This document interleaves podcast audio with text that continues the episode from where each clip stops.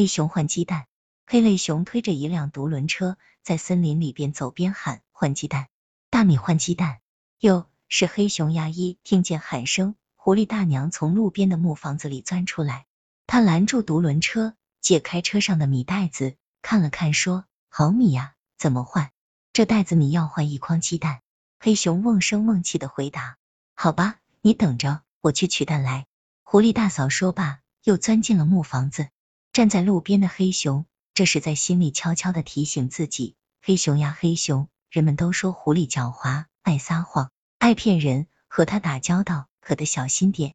黑熊正这么想着呢，狐狸大嫂端着一筐蛋出来了。黑熊一看，咦，这蛋怎么有大有小？大的比香瓜还大，小的比核桃还小。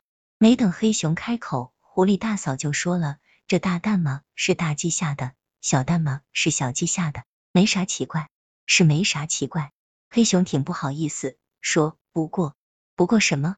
狐狸大嫂瞪了黑熊一眼，说：“看样子你还是信不过我，是吧？你仔细看看，大嫂像骗子吗？”黑熊仔细一看，可不，狐狸大嫂系着白围裙，穿着红花袄，脸上笑眯眯的，一点也不像骗子。好吧，换了。黑熊把一袋大米扛进木房子，又把一筐鸡蛋装上了独轮车。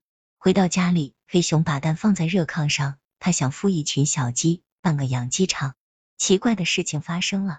第一天，从蛋壳里钻出三十只小乌龟，小乌龟离开黑熊家，顺着溪水游走了。第二天，从蛋壳里钻出六十条小青蛇，小青蛇哧溜哧溜爬上山坡，钻进草丛不见了。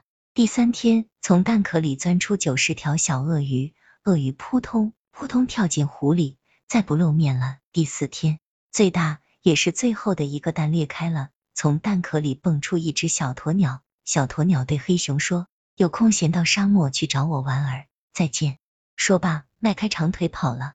望着满炕的空蛋壳，黑熊扑哧笑了，他自言自语的说：“狐狸呀狐狸，真拿你没办法。”